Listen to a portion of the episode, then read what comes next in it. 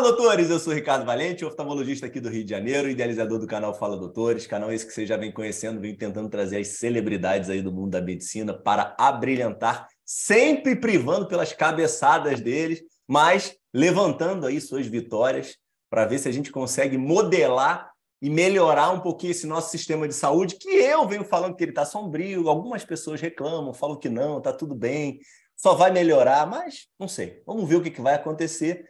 E hoje temos mais uma super celebridade, doutor Marcos Adriano, o grande Jota, médico cirurgião oncológico, direto do norte do país. Tivemos já algumas personalidades vindo do norte, então uma terra que dá gente boa pra caramba, terra do açaí, como ele colocou para mim, e do grande Calypso, né, cara? Tipo assim, uma dança diferente que eles trazem de lá, né? Coordenador nacional da cirurgia oncológica da Prevent, diretor nacional da Sociedade Brasileira de Cirurgia Oncológica, super esposo, pai da Joana e do Júlio, que está vindo pintando por aí. Tá já, já chegou esse cara? Fala, doutor Marco. Ah, boa noite, boa noite a todos. Espero que vocês estejam bem. Grande Ricardo, muito, muito, muito obrigado pelo convite. Júlio está chegando. O Júlio chega em julho, mais ou menos na metade para o final de julho. Mais um membro, mais um integrante da família. Nós estamos muito felizes de poder colocar mais um garotinho no mundo e que ele traga essa esperança, que ele renove as nossas esperanças, como você disse, de um futuro talvez sombrio. E, obviamente, que um dos grandes objetivos deste teu canal, desse nosso bate-papo, é trazer aquela ponta de esperança de que nós podemos fazer mais e melhor sempre. E nada mais do que um Júlio chegando aí, né, pô? Trazer luz e esperança pra gente, né, pô? Bom demais, não bom sabia demais. Que, não, não, não, não, sabia que era para Júlio, não, pô. Mas ficou melhor ainda. É, então. Júlio é para Júlio. Na pô. verdade, egocêntrico pouco, né? O meu apelido é Jota, é Júnior de Jota, eu sou Júnior, por isso que é Jota. A filha mais velha chama Joana e o filho mais novo agora chama Júlio. A mãe concordou, tá tudo bem. Combinado não sai caro. Ah, tua esposa não é com J, cara? Não, é Fernanda. Caramba, Fernanda, meu Deus do céu, cara. Como é que você dá, como é que você dá asa para um cara desse? Pô? Não faz isso, Fernanda. Ó, dá tempo ainda, hein? Olha, olha, Júlio vai nascer outro nome aí, hein? Olha aí, por causa desse conflito todo com o Fernanda, hein, pô. e você falou do norte, você falou do norte do Brasil. Eu brinco com todo ah, mundo. E, todo... E, engata, engata já aí nessa história de origem aí, que eu acho sempre fundamental da gente frisar isso daí com força, né? Como é que como é que são nossas raízes aí, como é que era teu contato familiar, pai e tudo mais. Emenda aí na história do que você fala para todo mundo aí do Nordeste que eu te interrompi, mas já emenda na tua história familiar aí que isso é do caramba. Todo mundo acha que o maior produto de exportação do Pará é o açaí, mas mal eles sabem que o maior produto de exportação do Pará é o paraense, porque o que tem de paraense aqui no sul e sudeste não é brincadeira. Eu vim de Belém, eu sou de Belém, eu sou natural de Belém. Eu fiz faculdade lá, eu fiz Universidade Federal do Pará. Na minha época, eu formei, terminei o colégio em 2001, entrei na faculdade direto em 2002. Lá só existiam duas universidades, tanto a estadual quanto a federal, com curso de medicina.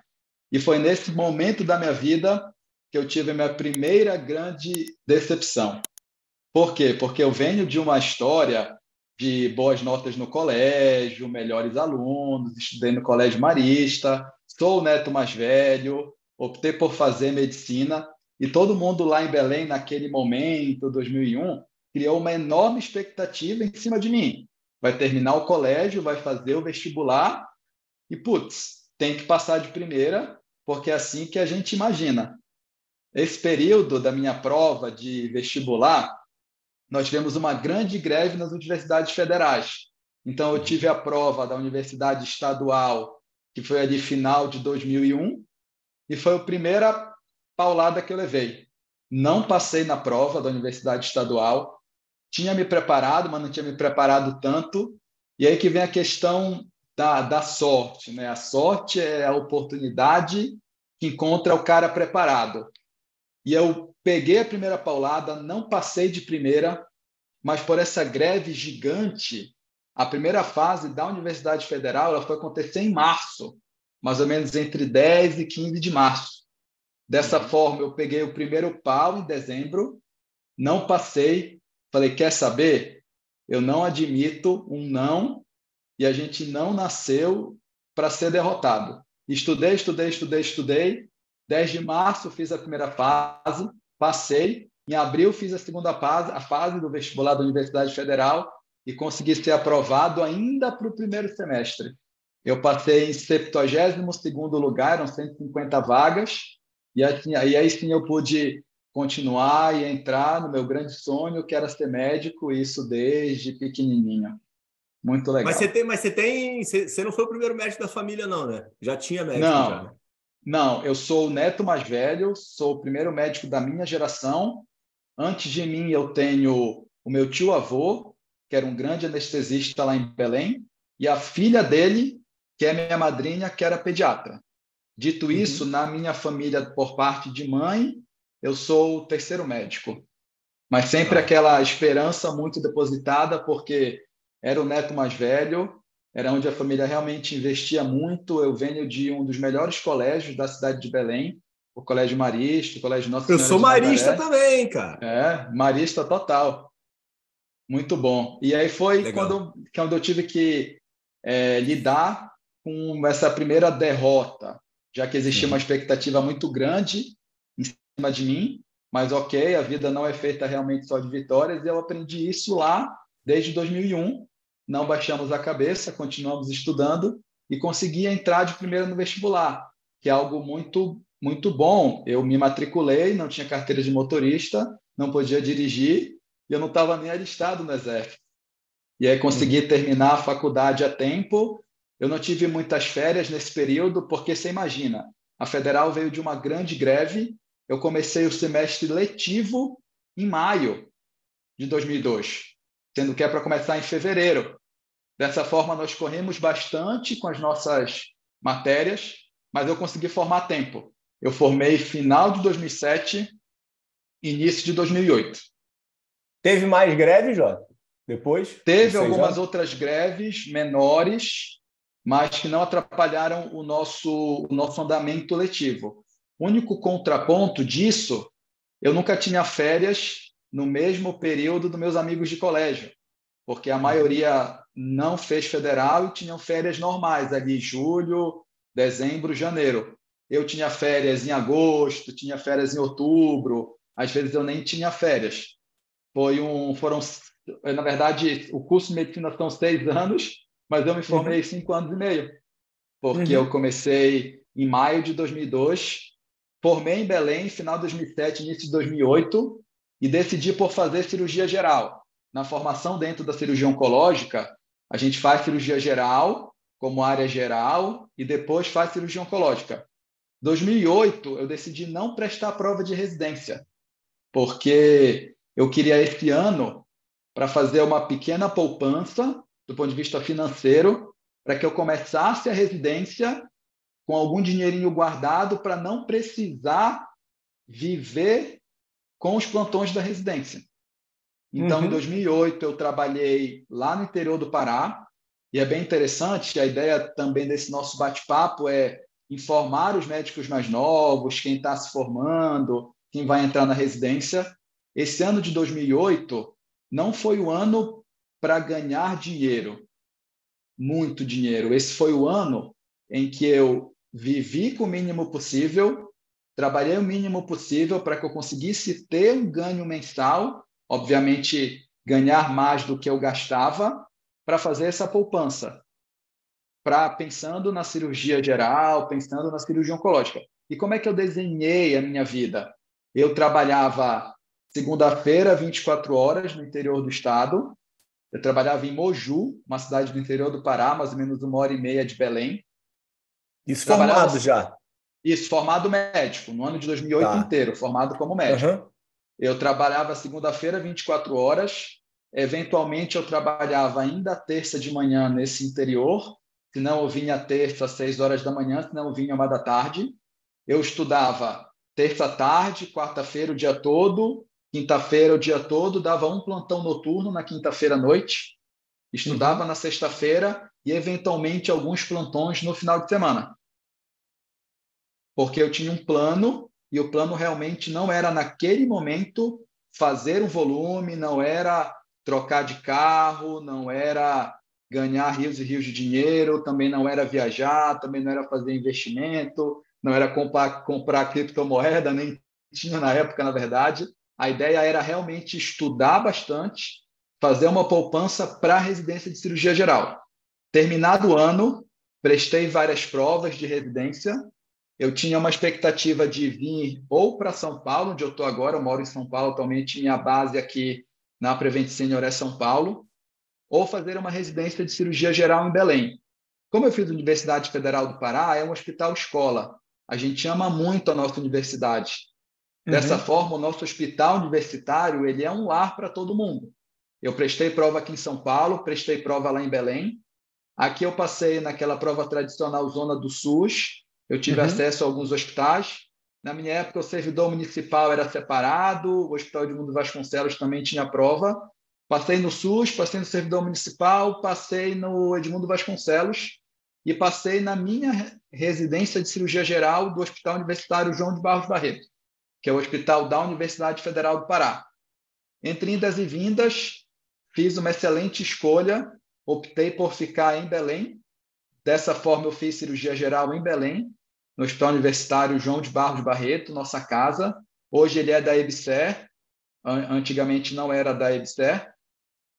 Fiz cirurgia geral lá em Belém, 2009, 2010, e foi aí que eu decidi fazer cirurgia oncológica.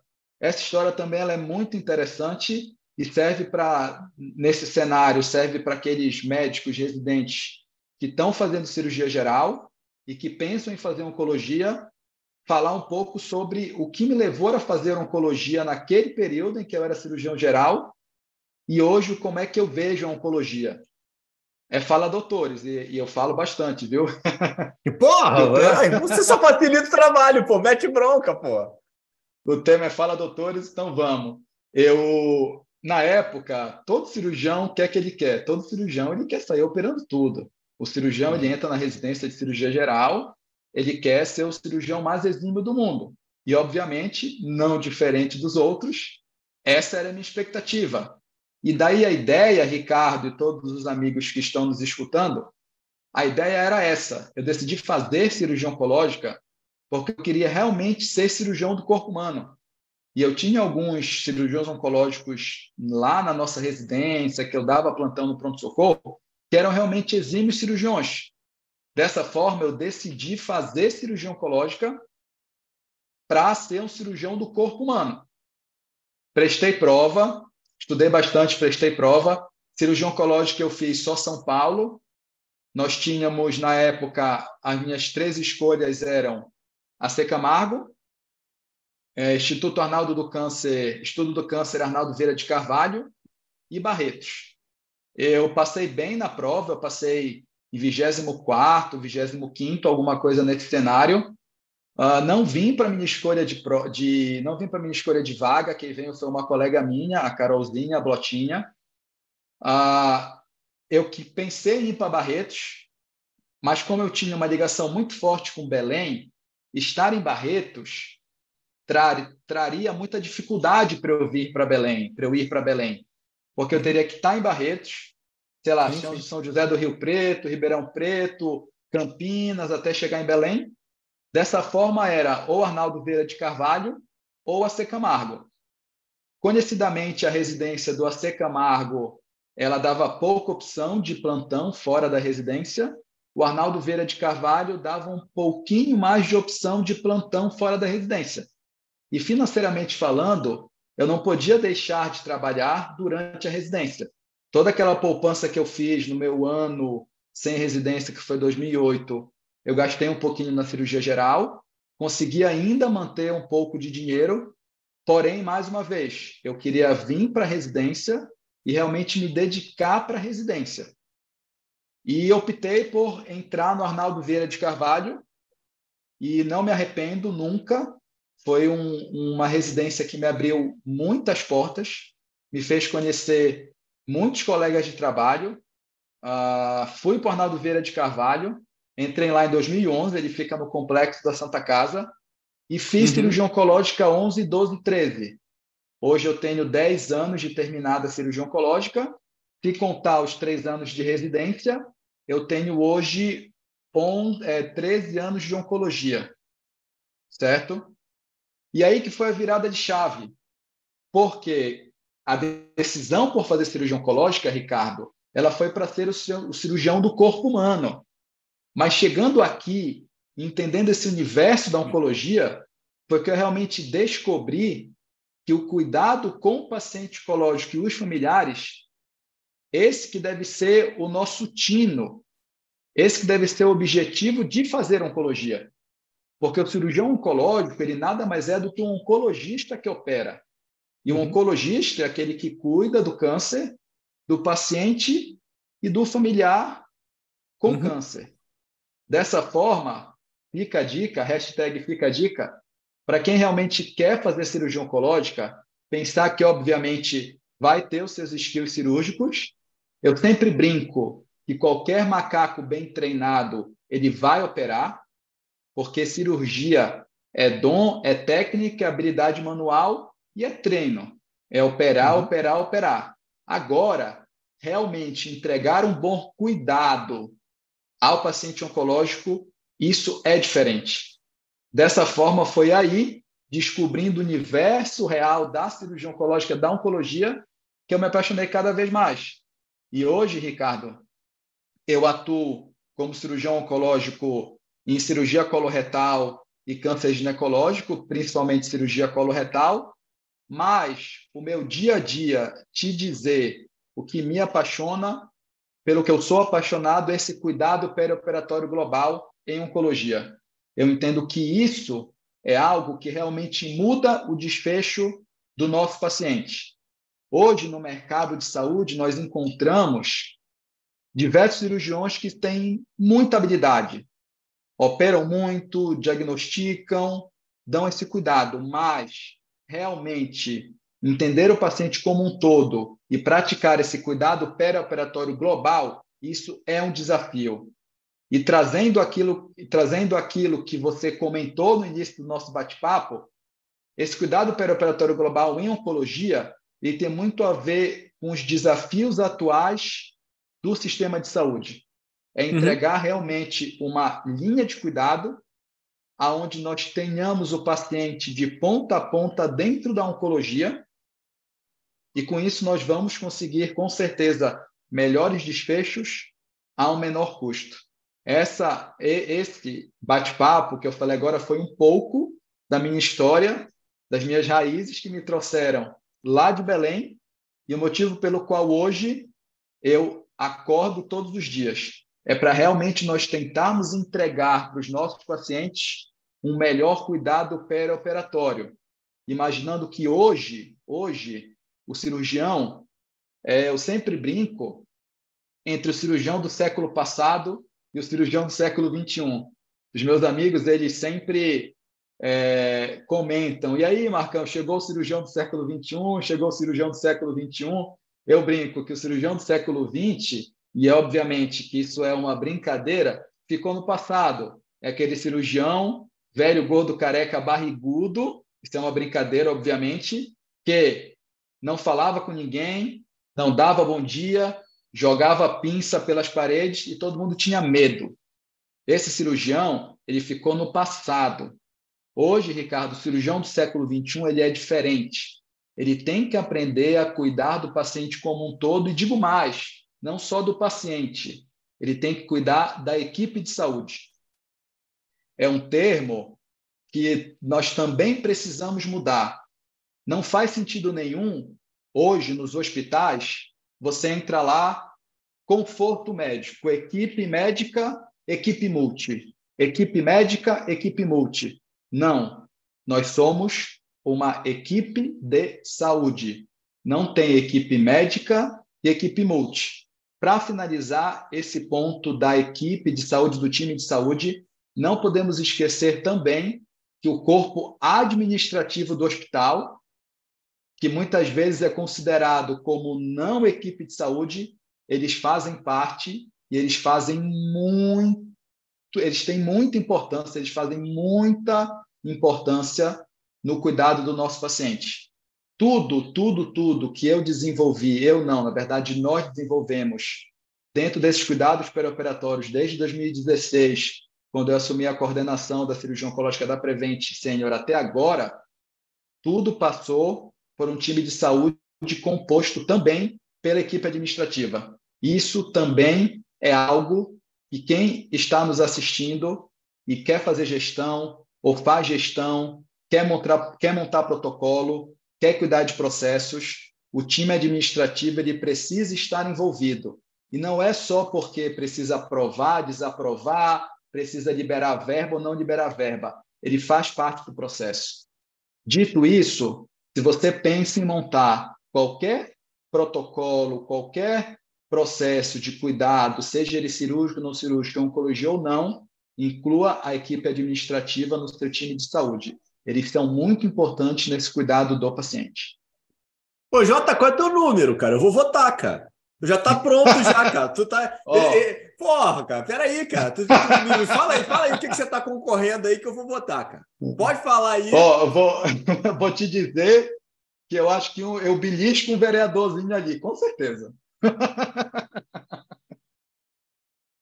Não, muito bom. Não, ó, a, a, a, essa tua fala aí, cara, esse final aqui, já, a equipe já escute, hein? Tem três cortes aí que já explodem já de uma forma absurda, cara. Muito bom, muito bom, muito bom. Esses insights foram maravilhosos. Me diz um negócio que eu tô aqui em dúvida querendo saber. Primeiro, grana de família. Como é que era a condição aí de vocês como família? Dificuldade uhum. financeira, família de classe média? Como é que você chegou na faculdade? Boa, sensacional. Excelente pergunta. E todo mundo imagina que isso que nós construímos é porque o berço de ouro ele sempre esteve presente.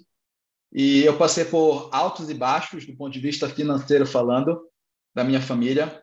Eu, o meu pai biológico, ele tem, ele engravidou minha mãe e com dois, três meses de gravidez, enfim, briga vai, briga vem, separou da minha mãe. Meu avô assumiu minha mãe de volta. Meu avô é descendente português com italiano, família grande. Na época lá, eu sou de 84, então nos anos 80, uma, uma separação nunca é bem vista pela sociedade. Meu avô trouxe minha mãe de volta para casa. Eu cresci nesse berço. Eu cresci num berço de ouro, posso dizer isso. Cresci num bom berço, tanto financeiramente falando, quanto de valores. Financeiramente falando, por quê? Meus bisavós, eles tinham algum, dinheiro lá em Belém. Dessa forma, o meu avô, ele sempre procurou investir na gente e me teve como filho. Tanto que com as minhas tias, eu sou o neto mais velho, tanto que com as minhas tias eu muitas vezes funciono até como o irmão mais novo. E o meu avô, ele sempre criou a gente focado na educação, na educação. Ele nunca foi de dar muito luxo em casa. Nós éramos de uma família classe média, média alta, morávamos no centro da cidade, numa rua bem organizada, numa rua bem famosa, numa casa bem grande, eram oito quartos, em cima abaixo, sobrado, garagem grande, duas cozinhas, duas salas de jantar. Isso. Mas fora isso, meu avô, ele não dava luxo para gente. Era estudo. Era focado nos estudos. Dessa forma, por isso que eu estudei no Colégio Marista.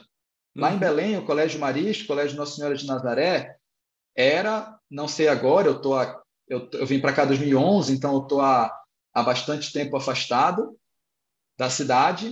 Uh, era o colégio mais tradicional da cidade realmente era o colégio mais tradicional. Para você ter ideia, eu estudava na mesma sala, por exemplo, das, da família que era dona da filiada da Rede Globo em Belém, por exemplo. Eu estudava no colégio dessa turma.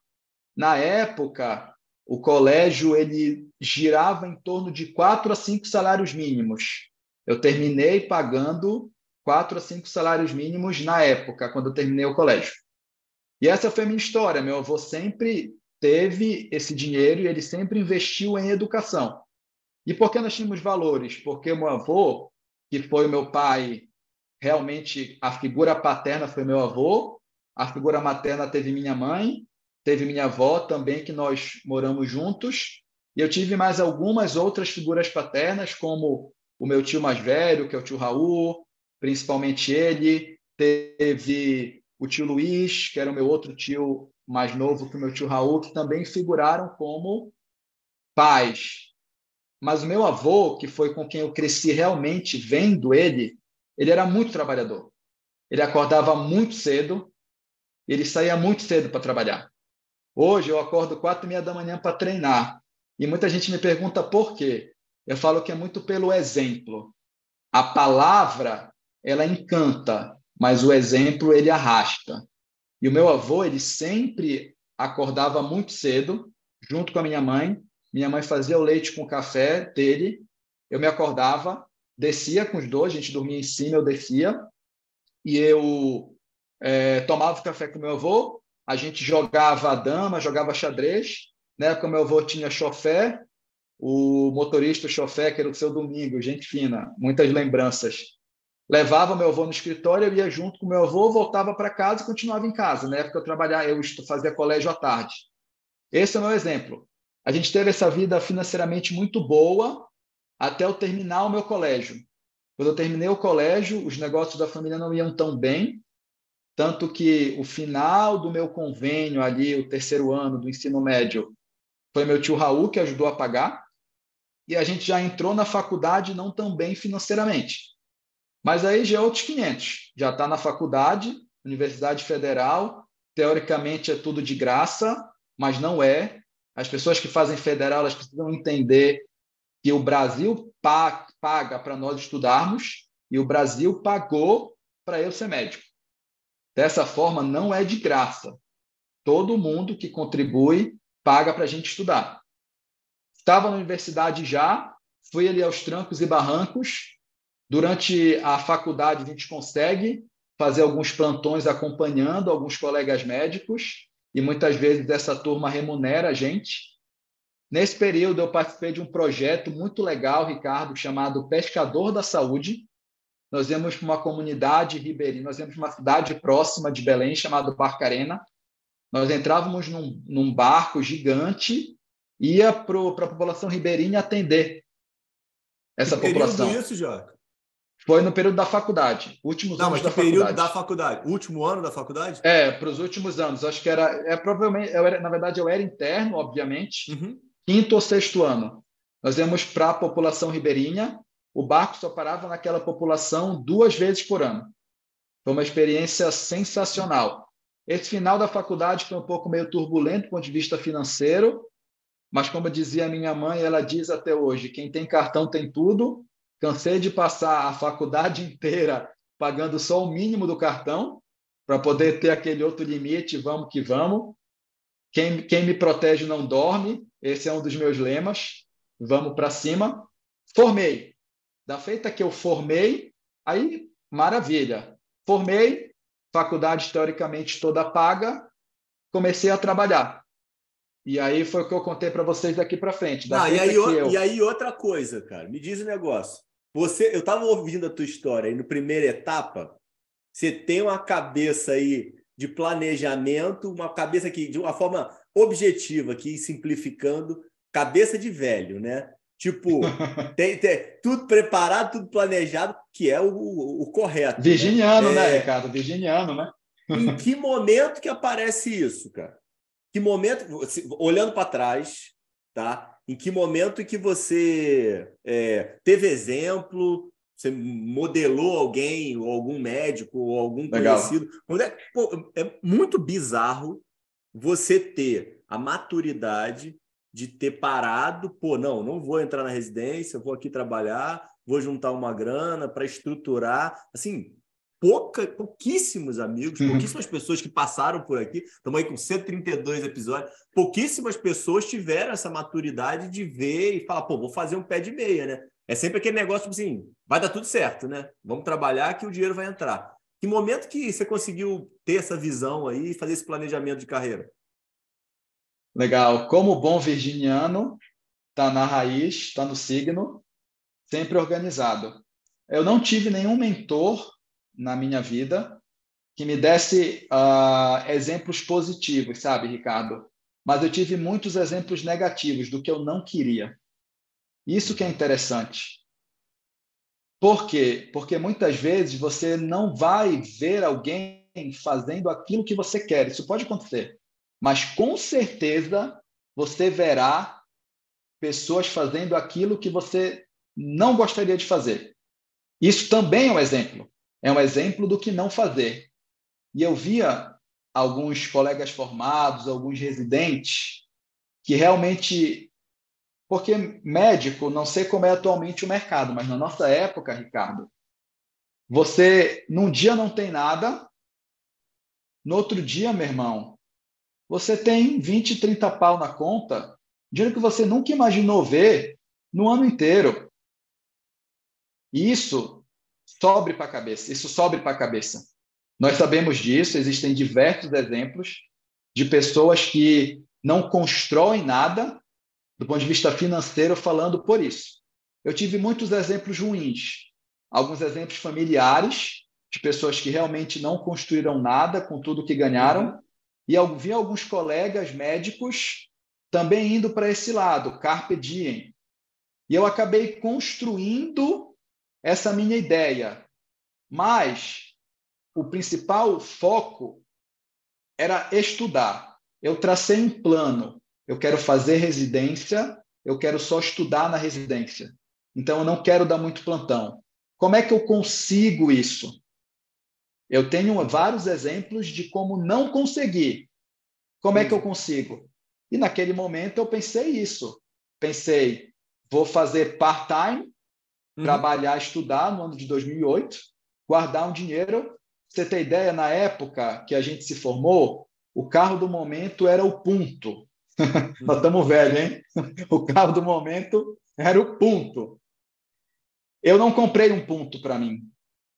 Vários colegas foram lá e compraram um ponto do ano. Na época, um ponto lá, 1.8, teto solar, batia 60 pau. Uhum. E um golzinho, modelo de entrada, batia 35. Sabe o que eu fiz? Meus colegas todos financiaram o carro. Sabe como é que eu comprei o meu gol? Peguei o meu tio Raul, tiozão, eu quero comprar um carro, mas eu não vou financiar o carro inteiro, que os juros são muito absurdos. O senhor consegue me emprestar 15 mil reais para eu dar de entrada e eu vou financiar só 20 mil. Uhum. Eu pago para o senhor em três parcelas de 5 mil com meus próximos três salários. E quando eu financei os 20 mil, eu não lembro na época, mas é aquele financiamento que eu posso adiantar as parcelas, tem juros, ok? O que eu fiz?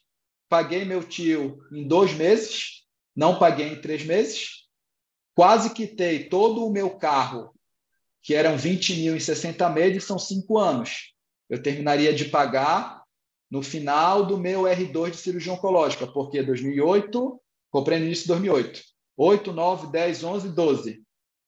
Adiantei muito as minhas parcelas do carro e quitei meu carro no final de 2011, pensando em trazer as parcelas, pagar o mínimo possível de juros.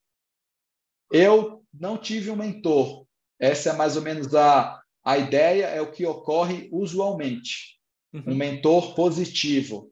Mas eu tive, dentro da medicina, como médico, mas eu tive muitos exemplos negativos que me ajudaram a construir o meu plano, uh, que até o momento, graças a Deus, tem se mostrado muito certo dentro ali da nossa jornada, da nossa trajetória. Eu acho bonita essa palavra quando a gente fala em trajetória, quando a gente fala em jornada. A palavra construção, ela me encanta muito. Acredito que nós precisamos construir as coisas. Por isso que eu optei em trabalhar num local só e não ficar correndo de um lugar para o outro. Porque quando nós focamos num lugar, a gente consegue construir. E construção é igual a legado. E por isso também que eu estou nesse mundo, para deixar um legado de tudo que nós construímos e tocar realmente todas as pessoas que passam pela nossa carreira, pela nossa trajetória. Mas não Me foi só berço de ouro. Eu realmente comecei em berço de ouro, A educação que o meu avô me deu no Colégio Marista me ajudou muito, tudo muito católico, né? Fiz batizado, comunhão, crisma, uhum. casei na igreja, uh, e daí eu continuei, segui. Me diz o negócio, você estava também comentando, é, fui aqui fazendo umas notas aqui para não me perder. Uhum. O, um ponto, cara, que eu acho que eu nunca toquei é, com ênfase, e você estava colocando em relação a amigos pré-faculdade. É, quando você, é, que você teve dificuldade de manter e tudo mais, quando você é, entrou na faculdade, você mudou muito de amigo, cara?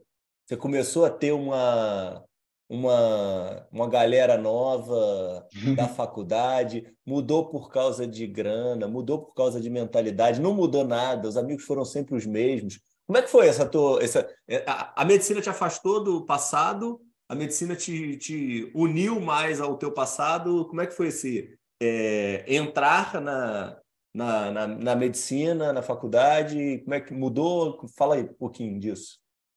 Uh, afastar do passado é um pouco forte. Eu acredito que a medicina me trouxe um novo futuro. Uh, eu acabei é, não mantendo muito contato com meus colegas de colégio. Uhum. Mas, tem, mas tem algumas explicações um pouco racionais. Uma delas é ter escolhido medicina. A gente acaba focando o meu curso na Federal Integral. Dessa forma, eu tinha aula de manhã, aula à tarde. Entrou mais alguém do Marista, Jota? Entrou, entraram alguns colegas meus, sim, do Colégio Marista. Entraram alguns na estadual, alguns na federal. Uhum. Lá era integral, manhã e tarde. Eu não tinha férias no mesmo período dos meus amigos.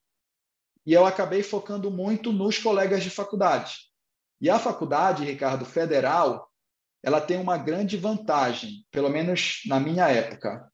Eu vim de um, de um local elitizado, ok? Eu estudei num colégio, no melhor colégio de Belém, eu tive contato com o, a, a classe A, a da cidade. Apesar da nossa família sempre ter sido criado e nós nos foi ensinado diversos conceitos de humildade, de compaixão, uh, mas eu fui criado nesse meio. E a federal ela trouxe uma coisa muito interessante para a gente. Eu tinha na minha sala, a minha sala tinha 35, 30 alunos nós tínhamos todas as classes sociais dentro da mesma sala. Eu tinha colega, eu morava, por exemplo, a quatro, cinco quadras da, do Centro de Ciências da Saúde, que é quando nós vamos a partir do terceiro ano. Primeiro e segundo ano a gente fica na área básica, no Centro de Ciências Biológicas, que é mais afastado do centro de Belém, mais na periferia. E nos outros anos nós vamos para o centro da cidade. Eu morava muito próximo, morava bem, mas, por exemplo, eu tinha colegas de faculdade, Ricardo, que eles iam para a faculdade com o dinheiro da condução e, no máximo, dinheiro para comer no RU, no restaurante universitário. Enquanto tinha colegas que iam de carro do ano para a faculdade, por exemplo, coexistindo dentro do mesmo ambiente. Isso ensina muito para a gente. Isso ensina muito. E o fato também da Universidade Federal colocar a gente nos hospitais públicos, lidando realmente com a população carente, nós realmente enxergávamos a pobreza, as condições socioeconômicas ruins, isso traz um ensinamento gigante, gigante para a gente.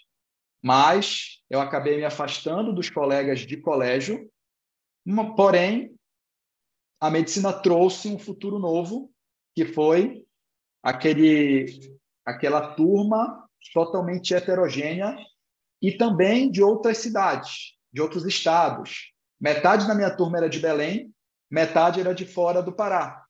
Uhum. Isso tem uma explicação lógica. Na região norte nordeste, ali próximo da gente, o maior número de vagas era na nossa região. Uhum. Nós tínhamos 150 na federal, 100 na estadual. Eu fiz faculdade, eu tenho grandes amigos maranhenses, piauienses principalmente. Isso também traz um novo mundo, um mundo diferente daquele mundo que eu vivia. E vamos lá, né? Eu entrei na faculdade um garoto, 17 anos. Eu entrei na faculdade totalmente em formação. Uhum. E essas amizades, elas também contribuíram para a minha educação. 17 anos, nós somos muito jovens. Uhum. Me diz um negócio. O... A, a, a, cirurgia oncológica ela tem uma característica que eu acho sinistra, essa é a palavra que eu acho que eu tenho mais objetiva para falar e que dá um pânico em um milhão de colegas, que é o início da trajetória por ser jovem e os pacientes terem insegurança da falta de experiência e tudo mais. E um monte de gente que já passou por aqui e que eu converso fala: putz, eu não fui por esse caminho porque ia ser muito difícil chegar em algum lugar e passar por uhum. essa ponte. Como é que foi aí passar por essa ponte aí e desbravar e mostrar o teu valor aí? Eu formei a cirurgia oncológica com 29 anos. Eu fiz 29 anos em setembro, terminei ali em janeiro. Uhum. E eu já trabalhava com cirurgia oncológica desde o R5, ajudando alguns colegas, é, fazendo ambulatório de cirurgia geral, mas atendendo pacientes oncológicos. E realmente isso é um desafio. E um dos motivos de eu ter começado a usar barba foi por isso, Ricardo. Você citou, você Imagina. foi ciru, você foi cirúrgico, foi cirúrgico na sua colocação. Eu assumi a coordenação da cirurgia oncológica da Prevent Senior em 2016. Eu tinha exatos 32 anos. E realmente foi um desafio, realmente foi uma aposta. E o fato de eu ter começado a usar barba mudou da água para o vinho na apresentação do paciente, na apresentação. Porque ah, quem chega primeiro é a nossa imagem. É óbvio. O que chega primeiro é a nossa imagem. Eu comecei a usar barba, isso mudou bastante, mas obviamente que não adianta só usar barba, a conduta ética do dia a dia profissional também influencia muito. Eu vejo que a segurança que os pacientes depositam na gente isso também depende muito do paciente, sabe, Ricardo? Uh, na Prevent, eu faço também muita ouvidoria, claro. Eu sou gestor do time. Qualquer reclamação, qualquer pendência, eu, eu atuo, eu converso, eu vejo o que aconteceu. E essa minha experiência de ouvidor em oncologia me mostrou que o paciente quer aquele tipo de médico ou ele não quer. Tem pacientes que realmente não adianta botar barba, eles querem aquele médico que parece mais experiente, que parece mais velho. Tem pacientes que não ligam para isso, para a idade, mas ligam para a segurança, como, como porta, como educa, como é educado e como recebe. Mas o meu desafio foi muito gigante. Com 32 anos, Fui convidado, obviamente, por já me portar como tal durante toda a trajetória de 2013 a 2016, mas da feita que você assume uma posição, o cargo ele traz direitos, ele traz vantagens, mas ele também traz o trabalho árduo, ele também traz as dificuldades. E eu precisei manejar justamente isso. Adaptei a imagem Comecei a usar e barba. E ninguém vê, né? É, não. Todo mundo só vê o difícil, né? Só vê, o, o povo a, só glória. vê. só vê a glória, né? Não vê os tombos que a gente leva.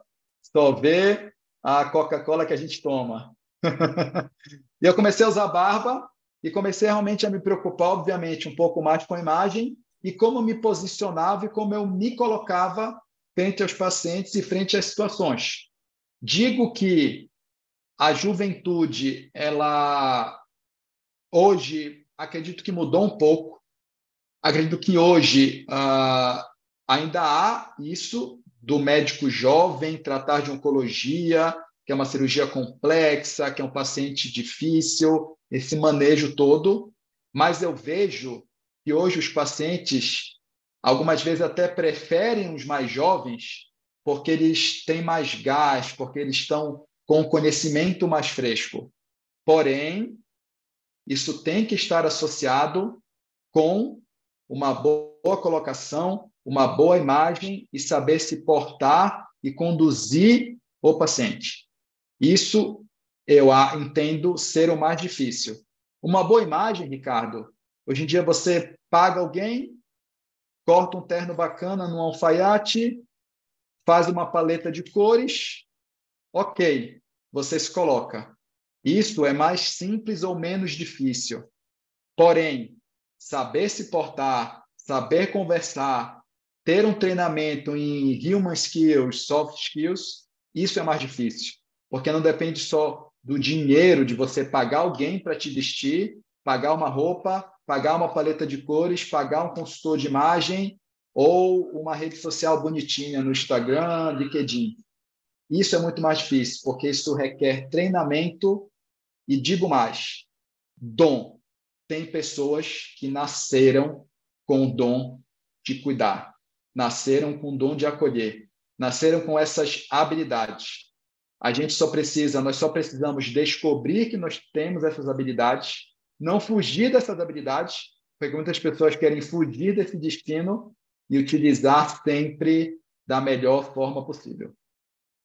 Me diz um negócio, outra coisa. É... Transição. Belém, São Paulo. Como é que foi aí o início de São Paulo é...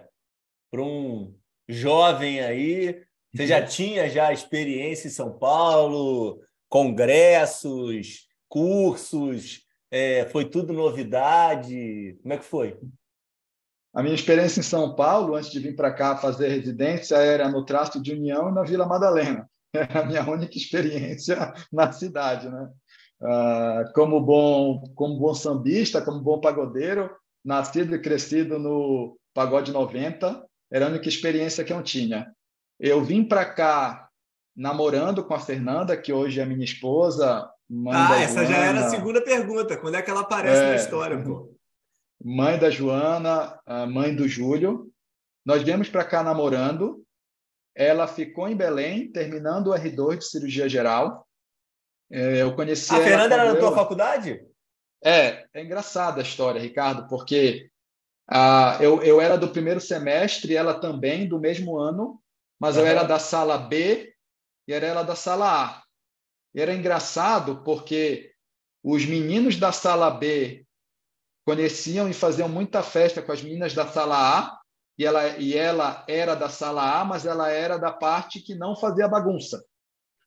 Mas eu não conhecia a Fernanda na faculdade, porque ela não fazia parte do nosso grupinho. Na faculdade, Ricardo, eu organizava um pagode na minha casa, Contei no início do nosso bate-papo que a minha casa era grande, tinha quintal. Nós fizemos um pagode na minha casa. A minha avó gostava muito de planta, o quintal era cheio de planta e o pagode era conhecido como Floresta do Jota. Inclusive, nós temos um CD gravado ao vivo em um dos meus aniversários na minha casa com o grupo Irreverência de ah, pagode, pô, samba e pagode. Tem capa esse CD, pô? Eu vou, eu vou te encaminhar depois no WhatsApp as faixas. O que é que nós fizemos, né? Fazendo um off-topic um pouquinho. Nós chamávamos sempre a banda, mas a gente não gravava e não microfonava. Era pagode de mesa, no máximo microfonava o cavaco, que era a corda, e a voz. No meu aniversário, nós decidimos microfonar tudo. Nós chamamos o Ceará Som. O Ceará fazia o som das festas de Belém.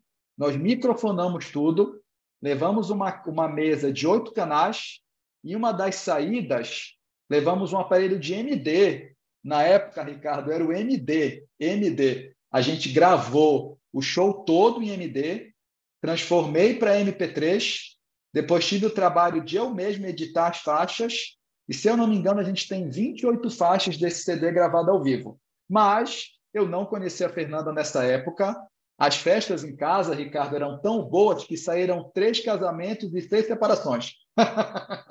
E, e, e, isso era pago, cara? Ou era, ou era uma festa? Uh, como é que era a organização dessa festa aí? Uh, como é que era a organização? É, nós juntávamos cinco a seis colegas. Na época, cada um dava 50 reais, totalizando 300, para a gente poder começar a festa. E o que era começar a festa? Era pagar o cachê da banda e comprar bebida para começar a festa. Feito o início da festa, convidávamos os amigos e todo mundo que ia para a festa pagava 10 reais. Então, cada um que entrava em casa pagava 10 reais homem, 10 reais mulher. Quem ficava na portaria era minha mãe. Minha mãe adorava ficar na portaria. Se ficasse um de nós, se fica... Ricardo, se ficasse um de nós, os caras iam dar o golpe na gente, não querer pagar. A gente botava a mamãe na portaria e nós já deixávamos a dona Auri, que era uma depósito de bebida a três quadras de casa, avisada. Dona Auri vai ter festa lá em casa, separa tanto de bebida, não vou dizer a quantidade porque não pode, separa tanto de bebida que a gente vai vir comprando à medida que for acabando. Eu tinha o Fiat Uno Mille EP, a gente rebatia os bancos traseiros do carro, ia lá três quadras, comprava e trazia, comprava e trazia. Nessa brincadeira, chegamos a fazer festas de 100, 150 pessoas em casa, mas não conheci minha mulher nessa época. Ela não frequentava, era bastante, era bem legal. Ela não frequentava a minha casa, era outra vibe. Eu conheci ela na residência de cirurgia geral. Quando eu virei R2, ela entrou para fazer R1. E aí, desde então, a gente se apaixonou e começou a nossa história de amor. Eu terminei o R2, vim para cá, para São Paulo, fazer R1 de cirurgia oncológica. Ela ficou em Belém durante todo o R2 dela. Ela uhum. terminou o R2, veio para cá fazer cirurgia pediátrica. Nós moramos separados no início e depois acabou meu contrato, eu fui morar com ela, casamos em 2016, tivemos a Joana em 2019 e agora o Júlio em 2023. A Fernanda gostou tanto de receber ordem na residência, que eu era R2 ela era R1, que ela quis isso para a vida inteira. Por isso que nós casamos. Agora ela, é. ela, na verdade, ela diz que ela casou para provar que eu só ia mandar durante a residência. E dali para frente era ela que ia mandar. 2000 e 2000, ela veio para cá depois. A minha mãe continuou morando em Belém. Os pais dela, a irmã dela e os sobrinhos dela continuaram morando em Belém. E nós ficamos na. Quando eu terminei a residência, ela terminou a ah, residência. Teus, dela. teus avós são vivos ainda? Os meus. Minha mãe, é, meus avós não, mas a minha mãe estava em Belém na época, é viva ainda hoje. Os pais dela também são vivos, com a irmã e os sobrinhos. Todos moravam em Belém. Por quê, Ricardo? Porque a nossa ideia era terminar as residências e voltar para Belém porque a gente queria voltar para nossa família, queria construir lá. Mas as coisas foram ficando tão boas, interessantes aqui em São Paulo, que a gente decidiu não voltar, mas com uma condição: tem que trazer toda a família. Primeiro veio a família dela, mãe, pai, minha cunhada, irmã dela, dois sobrinhos vieram para cá. Minha mãe continuou em Belém, porque ela cuidava da minha avó. Minha avó teve câncer de pâncreas, morreu, e a minha mãe veio. E aí, Ricardo. Você começa... morou numa chácara, cara? Não, não. Ó, sogro e sogra não pode morar muito perto para não vir a pé e não pode morar nem muito longe para não vir de mala. Dessa forma, a gente mora em casas separadas Uh, e foi aí, Ricardo, que começou o outro lado da história, que foram os restaurantes paraenses que a gente tem aqui em São Paulo, da nossa família, e a doceria da Mora aos Pedaços, que a gente também cuida, que é o nosso lado empresarial da família, não só o lado médico. Nós temos. Pô, da onde apareceu isso, pô? Pera aí, pô, fala pois... disso aí, pô. uh, quando meu sogro e sogra vieram para cá, minha sogra é professora, meu sogro tinha alguns trabalhos lá em Belém autônomo. Uhum. Minha sogra veio, tentou trabalhar ali como professora, viu que não, não ia dar muito certo por diversos motivos. E o meu sogro sempre gostou de cozinhar. Nós começamos fazendo o quê? Sogrão, a gente vai alugar uma casa com uma boa varanda para vocês. Eles moram na Saúde, que é onde é o restaurante hoje. A gente comprou dois freezers verticais usados. Começamos a trazer açaí congelado. Meu sogro começou a fazer propaganda e vendia no metrô pelos grupos do Facebook. Uhum. Do lado da casa deles, vagou uma casinha, aluguel baixo, alugamos e fizemos um empório. O empório começou a dar tão certo que começamos a fazer a noite paraense no empório, servindo comida típica. Encheu, encheu, encheu, encheu, encheu de gente. Meu sogro e minha sogra, eles que tocam a operação, é tudo com, com eles. Nós damos o apoio moral e emocional. É, eu digo que é um conglomerado, porque é da família. O que é, no, o que é meu é nosso, o que é deles é nosso. Esse é o nosso conceito de família. O negócio ficou tão bom, Ricardo, que tem 200 metros na frente, valgou um galpão que era uma escola de crossfit. Aí o meu sogro alugou, nós alugamos e fizemos um restaurante. Essas são as unidades da saúde. Tem um restaurante de comida paraense, que é o Edo Pará SP, SP de São Paulo. Mais um pouquinho ali tem a lojinha, que serve um pouco de depósito e para coisas menores. Existe a terceira unidade, que fica ali na região do Morumbi, da Vila Andrade, também de restaurante. E, no, e durante a pandemia, nós adquirimos mais uma franquia da Moros Pedaços, que fica num shopping aqui em São Paulo. E aí, esse é estão o... voando, hein, cara? É, essa é a ideia, é mais ou menos, né? A vida de empreendedor também. Caramba, assim. você e Fernando, hein, cara? Puxaram todo é, a família, a família. Família, família, família. Graças a Deus a gente tem mais gente para vir? Não, não, não, não, não. Tá bom, tá bom já, tá bom.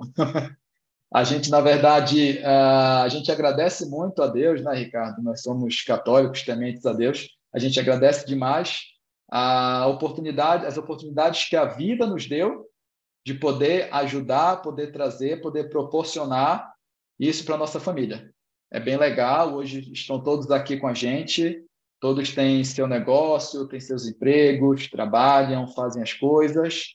E para nós é um divertimento gigante, é uma rede de apoio absurda para mim, para Fernanda, para o crescimento da, do Júlio, que vai nascer agora, para o crescimento da Joana. Essa também é uma parte interessante e diferente da nossa história.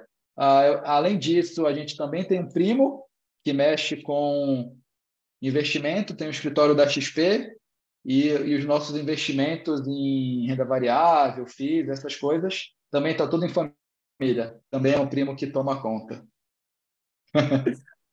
família, meu Deus do céu, hein? Sabia que vocês tinham esse negócio, não, né? É, é, é, essa teoria, essa teoria meio que. Meio, meio, meio, meio, esse conceito meio judaico, né, cara? De ficar tudo em comunidade, né? Tá certo, tá bom. Inclu inclusive, Inclusive, perguntam se a minha esposa é paraense. Eu falo, gente, não pode misturar raça.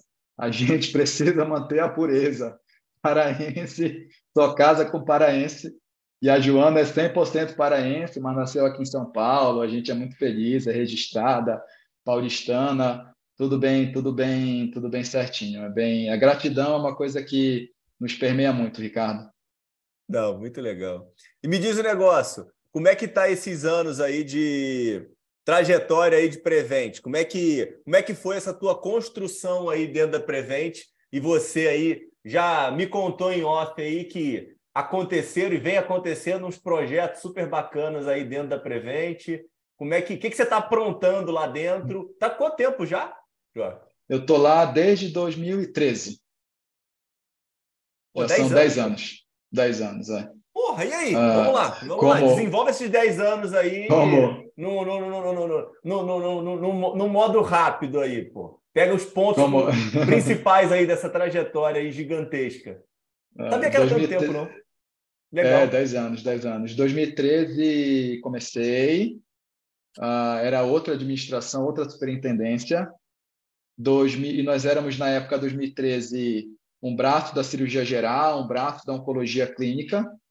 2016, eu digo que nós ganhamos uma cadeira no Olimpo, nós fomos realmente reconhecidos como especialidade e ganhamos um coordenador. E aí foi quando me convidaram para começar a coordenação da equipe. É, antes disso, nós tivemos um outro marco interessante, importante, que foi o nascimento do núcleo de oncologia. Antes a oncologia não era centralizada, cada equipe operava a sua parte oncológica. O nascimento do núcleo de oncologia trouxe esse garbo para a gente, de deixar a oncologia num local só. 2016, é, me deram uma cadeira, uma cadeira para a gente no Olimpo. Fui lá, comecei a ser uma especialidade reconhecida dentro da empresa para fazer os projetos. Nós tivemos um ponto importante em 2017, quando nós saímos do Hospital Geral e fomos para o Hospital só cirúrgico focado em oncologia.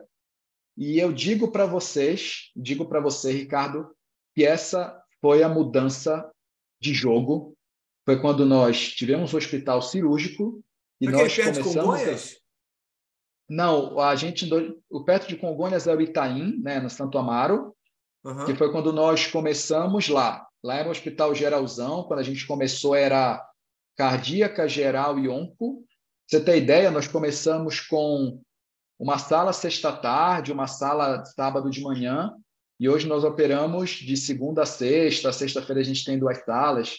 Começamos com 200 procedimentos no ano, hoje a gente faz 1.100, 1.200 por ano, só o nosso grupo. Tirando mama e próstata, que tem equipes específicas, falando em cirurgia oncológica de barriga, somos só nós. A mudança do jogo, Ricardo, foi em 2017, nós temos ido para um hospital focado em cirurgia, com a maioria das especialidades cirúrgicas lá dentro, e foi quando nós começamos a desenhar as nossas linhas de cuidado intra-hospitalares, que é do paciente que entra, toda a linha de cuidado.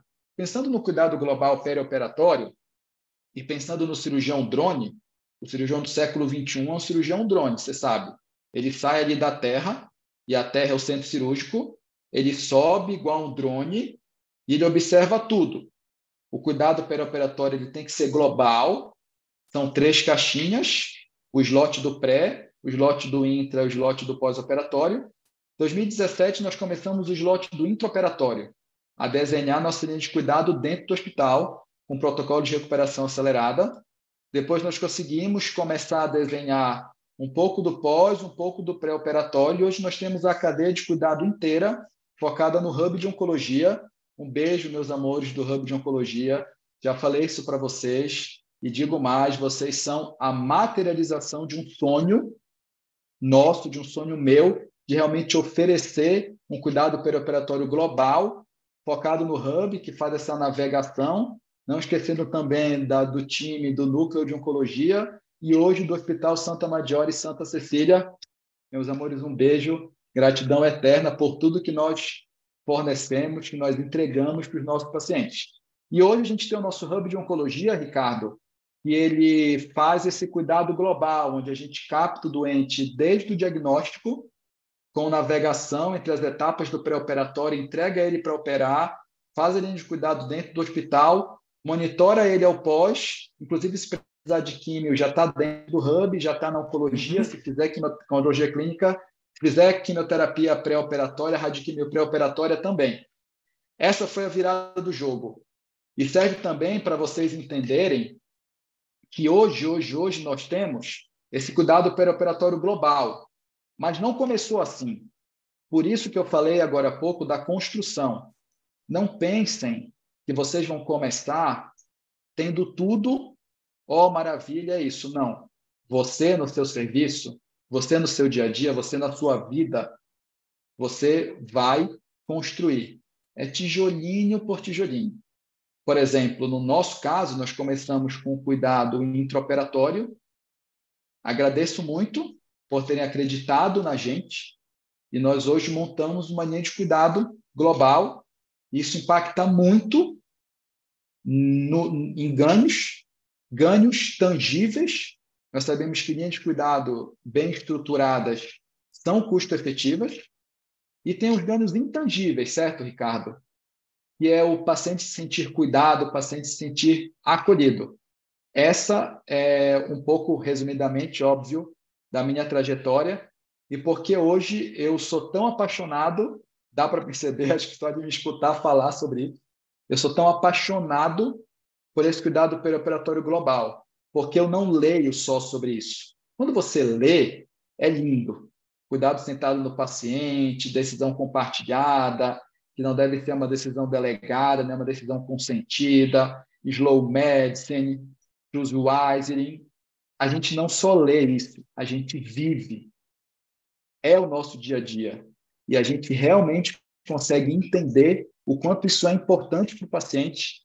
E você, gestor de saúde, que tiver essa oportunidade de montar no seu serviço linhas de cuidado perioperatórias global em oncologia, faça. Isso traz para a operação ganhos tangíveis, que obviamente num cenário como o de hoje são muito importantes, mas os ganhos intangíveis de cuidado, de acolhimento, de UX, que a gente chama User Experience, a experiência do paciente, é, ele é muito importante. Eu não gosto de chamar de cliente, entendo quem chama de cliente, mas eu acho que cliente, às vezes, mercantiliza e parece que é um produto. Então, para mim, vai ser sempre, sempre, sempre o nosso paciente.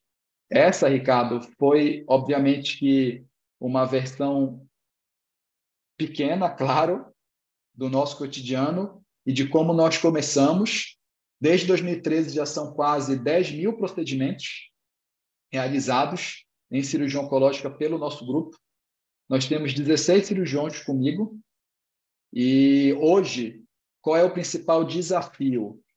É setorizar porque oncologia é bom setorizada.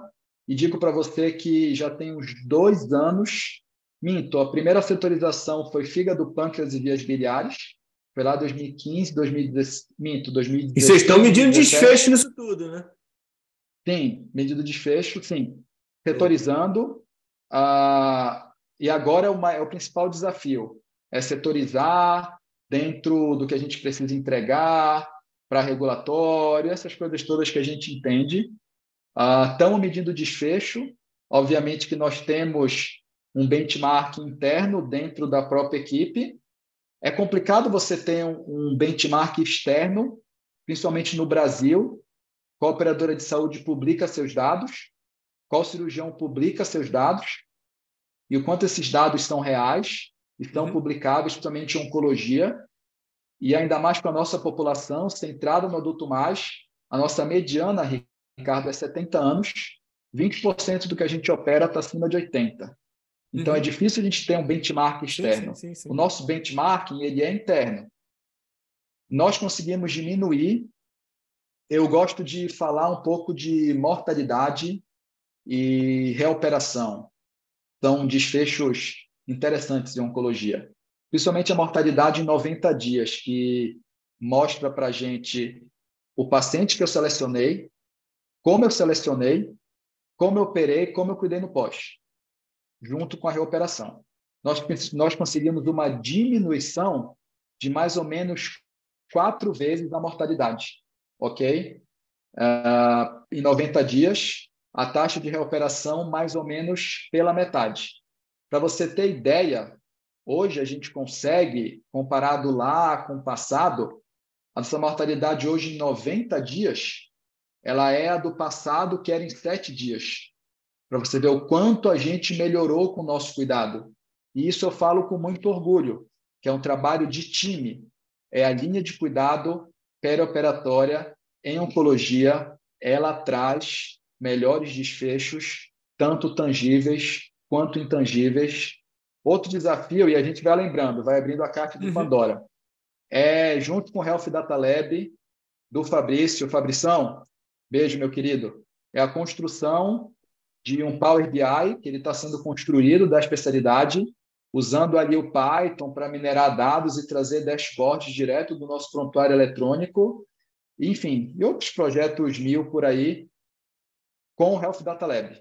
Ah, o que o Fabrício entrega é um puta serviço. O Fabrício é muito parceiro e a gente tem construído muitas coisas legais, pensando, claro, no futuro, inteligência artificial, chatbot, chat GPT, essas coisas. Laparoscopia, né? Então a gente tem laparoscopia, cirurgia tem laparoscopia, cirurgia minimamente invasiva. Hoje a gente usa o verde de indocianina no nosso set de vídeo para linfonodo sentinela, para vascularização. A gente tem diversos programas de captação ativa, em que o paciente é captado, é navegado, chega no cirurgião, é operado. É, irmão, é sensacional. É indescritível o bem que a gente faz para os pacientes o quanto a gente encanta as pessoas que trabalham com a gente, o quanto elas são encantadas pelos que elas fazem, o quanto elas são entusiastas. Eu digo que um entusiasta precisa encontrar outro, que precisa encontrar outro, que precisa encontrar outro. É assim que o sistema cresce. Seja um entusiasta, procure outros entusiastas e você vai montar algo que será indescritível para o seu cotidiano, para o seu dia a dia. Gestor de saúde, por favor, estiver escutando a gente, montem linhas de cuidado perioperatórias. Posso falar em oncologia, porque é o meu dia a dia, é o meu cotidiano. Isso muda muito o desfecho. E a equipe de saúde que trabalha em linhas de cuidado com processos bem definidos, ela vai sempre, sempre, sempre poder entregar o melhor trabalho para você. Isso muda a vida, inclusive, do colaborador. Ô, Jota, você só precisa arrumar um número bom, cara. Tem nenhuma possibilidade de você perder uma eleição, cara. Porra, cara. Espetacular, cara. Muito bom. Me diga um negócio para a gente caminhar para desfecho aqui, para a gente finalizar. É, planejamento estratégico aí para os próximos cinco anos. Como é que você está vendo aí esse movimento todo aí teu, é, profissional, mercado? Como é que que que você está desenhando aí? Tua cabeça de velho? O que que você está desenhando aí para dar aí os insights aí pro pessoal que você tem escolhas bem assertivas? Então te escutar uhum. é, é, é interessante para encontrar um bom caminho. Cabeça de velho, cabeça de virginiano. Vou falar primeiro do que eu vejo de mercado. Sabe que eu vou falar isso sempre ah. com você agora, né, cara? ah, vou falar primeiro o que eu vejo de mercado. Eu vejo que o movimento hoje será grande de verticalizar ativos, mas digo mais, de verticalizar processos. Acredito que a gente passou por um período muito grande de verticalizar ativos, acredito que eles também continuarão acontecendo, porém, cada vez mais você precisará, mais do que ativos verticalizados, processos verticalizados que eles podem ser realizados em qualquer ativos, em, em quaisquer ativos, em qualquer ativo. Por isso que vejo isso, vejo que cada vez mais os grupos vão se juntar para trocar. Você manda um paciente, você capta na sua coluna feito no lugar A, tu manda para mim para o lugar B, vai ter um lugar C que vai estar tá olhando tudo isso para operar no lugar D. No final, todo mundo combina um desfecho, entende o que fica bom para todo mundo, entrega o melhor que você puder, com o menor custo possível. Vejo isso como uma realidade atual Cada vez mais a gente vai falar em linhas de cuidado, muito, uhum. muito, muito, porque isso é extremamente importante. Esse é mais ou menos um desenho que eu vejo na oncologia. Cada vez mais a oncologia vai sair do consultório. É difícil fazer oncologia dentro do consultório. Nós temos que ter grandes grupos fazendo oncologia, olhando o paciente como um todo, dentro de um hospital, dentro de cancer centers. Isso também é outra coisa que vai funcionar, já está funcionando e cada vez mais nós veremos cancer centers subindo e crescendo. Daí eu trago essa visão para quem hoje está na oncologia, para quem vai começar a oncologia, veja um paciente como um todo. O cirurgião não pode só pensar em operar, tem que ver o paciente como um todo. O oncologista clínico ele não pode mais achar que é só prescrever medicamento, ele vai ter que trabalhar com, com o paciente como um todo. O radioterapeuta também, e todas aquelas especialidades correlatas. O Fabrício fala muito da radiologia, que tem que sair da câmara escura. A gente tem o cuidados paliativos, a gente tem a oncogeriatria. Os pacientes estão envelhecendo, ah, o panorama epidemiológico está mudando, as infecções contagiosas não estão mais matando, com exceção do Covid são as doenças crônico-degenerativas. Dito isso, você é oncologista, cirurgião oncologista, oncologista clínico, radioterapeuta, especialidades correlatas, equipe de saúde, foca no cuidado global. Nós precisamos de hard skills, mas nós também precisamos de soft skills, human skills. Hoje se fala em power skills, que é você entender um pouco de tecnologia, de indústria, de engenharia, de matemática, não só de saúde. Penso que o profissional tem que ser desenhado dessa forma, tem que ter visão global. Isso é o presente, cada vez mais será o futuro, porque a inteligência artificial está aí, muito provavelmente para dizer o que fazer. Mas o processo de decisão de tratamento e como fazer e como passar essa informação e praticar a decisão compartilhada que depende de soft skills, isso ainda é do humano, com a ajuda da inteligência artificial. O próprio Fórum Econômico Mundial publicou recentemente, acho que tem um mês, as 10 habilidades mais importantes para o futuro do trabalho. São soft skills. Inclusive, quem quiser me seguir no LinkedIn, eu estou trabalhando a cada dois dias, a cada três dias, essas habilidades todas focadas na oncologia. Porque muitas vezes a gente lê, a gente estuda, sabe, Ricardo? Ah, o Fórum Econômico Mundial vai falar de 10 habilidades. O que é que eu vou saber de oncologia? O que é que tem a ver com a saúde? Tem muito a ver com a saúde. Sim, sim, sim. Tem muito a ver. O cara que não lê sobre isso, que não vê sobre isso, já está muito atrás. Ah, plano de carreira, eu quero continuar cuidando dos meus pacientes, eu quero continuar fazendo cuidado perioperatório global, eu quero continuar operando, operar em minha terapia. Eu gosto muito de estar no lado a lado do paciente, de estar ali operando, laparoscopia, cirurgia robótica. Eu digo que é único tem dois momentos que eu fico sem o telefone do lado. Uma delas é quando eu estou dormindo, que eu não vou mexer no celular dormindo, e outra é quando eu estou operando, que eu fico desconectado. E eu faço um pedido para a Apple. Por gentileza, não façam iPhone autoclavável. Vocês vão acabar com a nossa paz dentro da cirurgia. Não dá para o iPhone ir na autoclave, pelo amor de Deus. Quero continuar operando, quero continuar, quero continuar cuidando dos meus pacientes. Ah, acho que a gente tem muito a ensinar, a gente tem muito a mostrar o quanto o cuidado perioperatório global ele é extremamente importante para o nosso paciente dentro da oncologia eu quero poder cada vez mais cuidar de mais e de mais e de mais pacientes.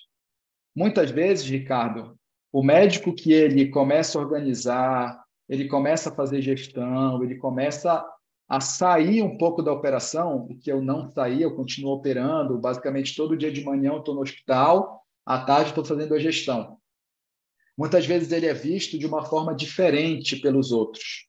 A gestão, turma, ela te dá a oportunidade de cuidar de milhões e milhões de pessoas, de fazer protocolos, de ajustar processos, de montar times, de encantar pessoas que vão cuidar de milhões, de milhões de pessoas. Quando você está ali no médico, você é o cirurgião, eu digo. Quando eu estou ali fazendo uma cirurgia oncológica, Ricardo, em seis horas do dia eu estou operando um, quem sabe dois casos. Se a gente faz seis horas por dia, montando protocolos, montando processos, cuidando, engajando, fazendo a gestão do time, meu amigo, você cuida de milhões. Não que o médico que opere ele não seja importante, mas nós somos um time. Isso é time de futebol. Eu gosto muito de futebol. Falar nisso, o Tricolor Paulista já está jogando agora com Fortaleza. É um time de futebol. Você não vai ganhar o jogo com 10 atacantes. Você tem que ter aquele lateral direito que você vai falar, meu amigo, não sobe, que você não sabe cruzar.